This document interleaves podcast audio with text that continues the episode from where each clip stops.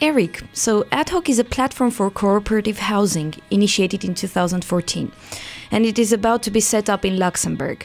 As one of the members of the project, can you please start with introducing to us what is the project about and what is its concept? So, the idea of uh, cooperative housing is that um, um, a bunch of people with different uh, backgrounds and aspirations and uh, needs get together as a, as a group and ideally form a community. So that's the very starting point of such a alternative way of living. And then they try to um, to build um, a block of apartments together, so a, a, building together, and to to all try to to live in that uh, in that building together.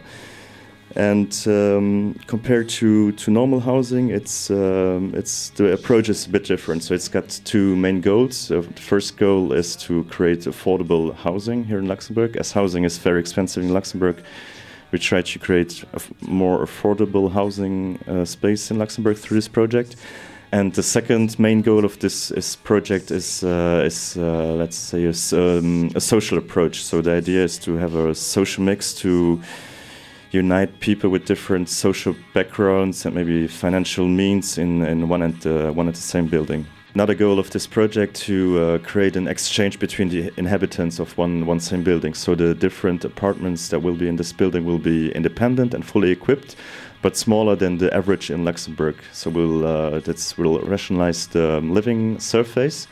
But on the other hand, we'll provide the inhabitants of the building with uh, one big uh, or several big of uh, multifunctional or, or common rooms and areas so that the people do not only live in the same building but also exchange with each other uh, do common activities like I don't know cooking, of movie screening, and, and, and so on.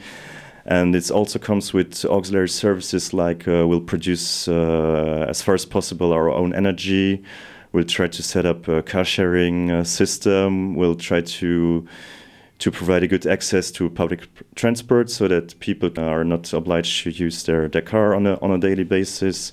I've as well been uh, living for more or less 10 years now in shared flats.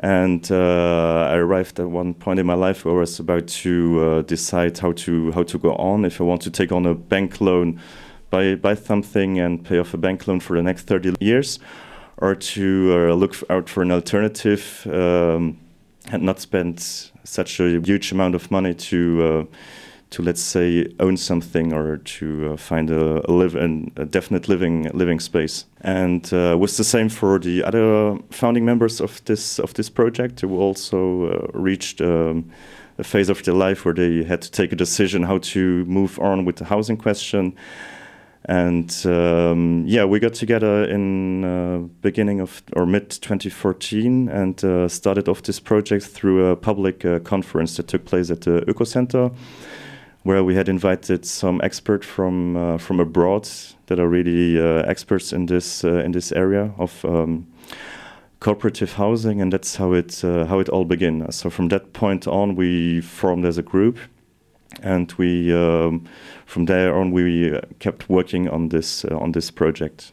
What can be the challenges of cooperative housing, and do you think that society in Luxembourg is ready for that?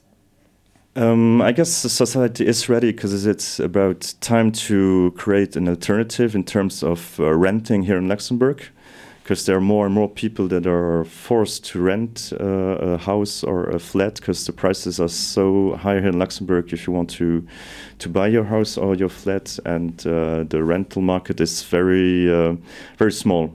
Nowadays in Luxembourg you only have the choice between buying and renting a flat on the on the normal housing market.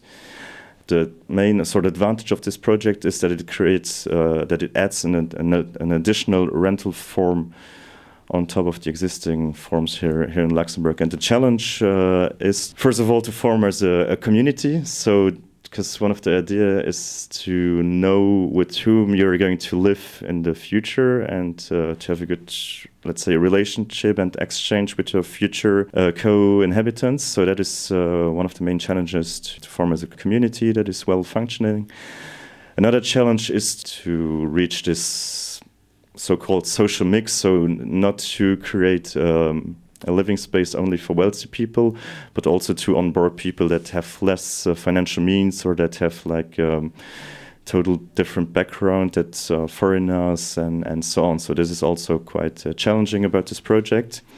And as we are um, about to create affordable housing, we need to cut on, on the costs. And to cut on costs, we are not going to buy a piece of land, but we go, we're going to, to rent it. So to um, try to find a piece of land through a lease uh, contract. And that is that is quite challenging. So we had already meetings with different communes here in, in Luxembourg to present them our project and to yeah check if they're willing to provide us with a piece of, of land and that is where we are at now and one of the of the main main challenges. Because if we really find a piece of land as a lease contract this would already save us half of the total cost of um, of building the first block of flats here in, in Luxembourg which is the starting point of this uh, of this project